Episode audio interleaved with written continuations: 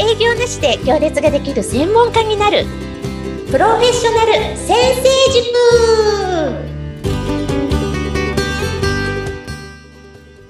塾こんにちは。自走組織育成コンサルタントの星澄です。アシスタントの加藤淳です。よろしくお願いしよろします。くお願いします。えー前回、前々回と電子書籍のお話をしていただいたんですけれども、今回はちょっと、あのージャンルが変わりまして、企業相手にどうやったら営業できるかということで質問をいただいてます。はい。はい。では、今回の質問です。個人向けではなく、企業向けに B2B で仕事がしたいと考えています。でも、経験も人脈もありません。だから無理だろうなと思っていたところ、星さんが経験も人脈も、そして資格も何もないところから、企業相手に行列ができる専門家になったという話をされていて、希望を感じました。どうしたら企業相手にコンサルのお仕事ができるのでしょうか？コーチの水谷さんから質問いただきました。水谷さん、ご質問ありがとうございます。現在は個人向けにコーチをされていて、これから企業向けの仕事もしていきたいということでしょうかね。そうなんでしょうね。はい。答えは、もちろん大丈夫。できます。うんです。はい。まあ、個人向けであっても、企業向けであっても、相手にニーズがあって、それに応えることができれば仕事になりますよね。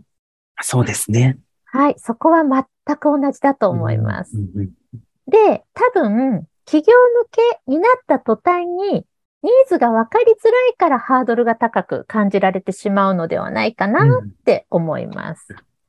で企業がお金を払ってでも解決したいと思ってるニーズがあって、それを解決できるサービスが提供できればいいんです。うん。はい。とてもシンプルですよね。うんうんうんそうですね。うんただ、個人向けと企業向けでいくつか違いもあります。まあ、例えば、個人向けはそのお客様のニーズを解決したらいいですよね。うん、そうですね。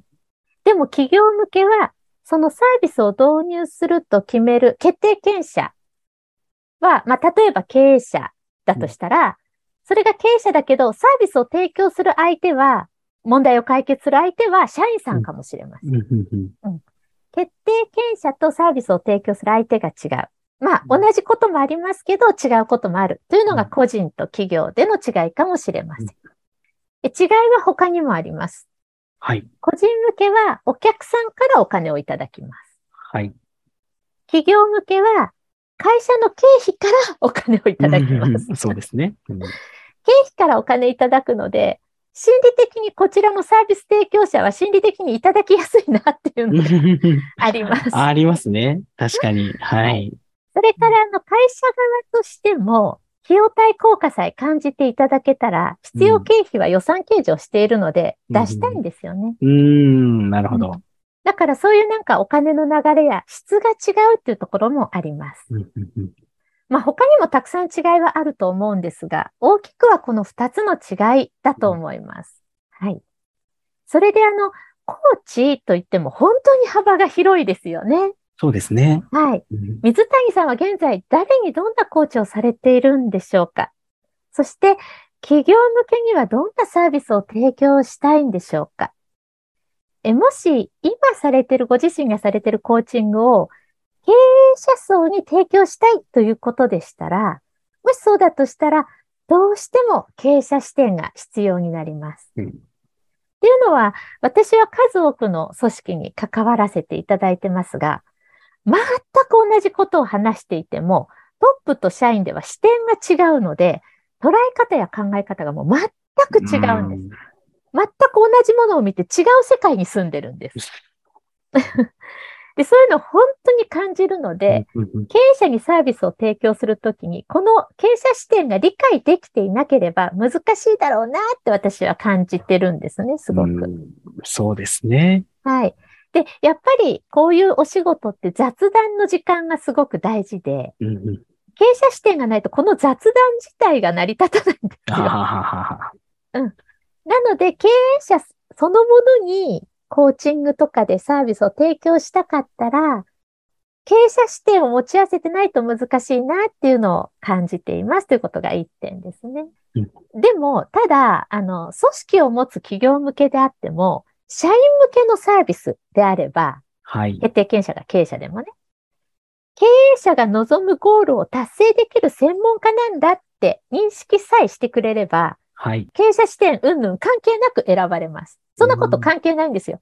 専門家として選ばれたら。うーんうん。確かに。社員の問題解決してくれる、この人解決してくれる費用対効果もいいって言ったら選ばれるんですよね。はい。はい。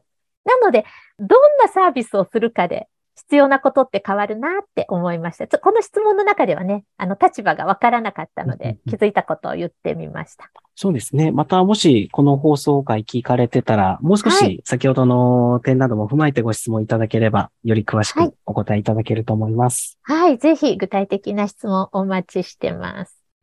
で、ちょっとまとめると、あまあ、要はニーズとサービスが一致していることが重要。で、経営者個人に向けたコーチングの場合はどうしてもある程度の経営者視点が必要。でも、社員向けサービスであれば、それを解決できる専門家であることの方が重要っていうことです。うんえさらに、まあ、例えば、個人事業主とか一人社長への個人的なゴール達成のためのコーチングを提供するというのであれば、ゴール達成のためのコーチングのクオリティが高く、実績も出ていれば選ばれる可能性は大きいです。うん。なので、理想のお客さんが一人社長なのか、社員がいる企業なのかでも必要なものは違うんじゃないかなって思います。なので、ぜひ水谷さんが誰にどんなサービスをしたいのか、明確にしていただけたら嬉しいなと。まあ、いずれにしても、企業向けに仕事を増やすことはできます。はい。はい。で、漠然とね、企業向けに B2B で仕事したいって方、私のところにも来るんですけど、漠然としてると何も進まないんですね。やはり、ご自身の理想の顧客像を明確にして、その理想の顧客のニーズを明確にして、その顧客が求めているものを提供する。ここが基本中の基本です。やっぱりね、明確さこそが力なんですよね。うん、そうですね。思いの強さだったりもするかもしれないですね。はい。思いの強さも、思いばっかり強くても何も進まないんですようね。ん。その思いを明確にするってことですはい。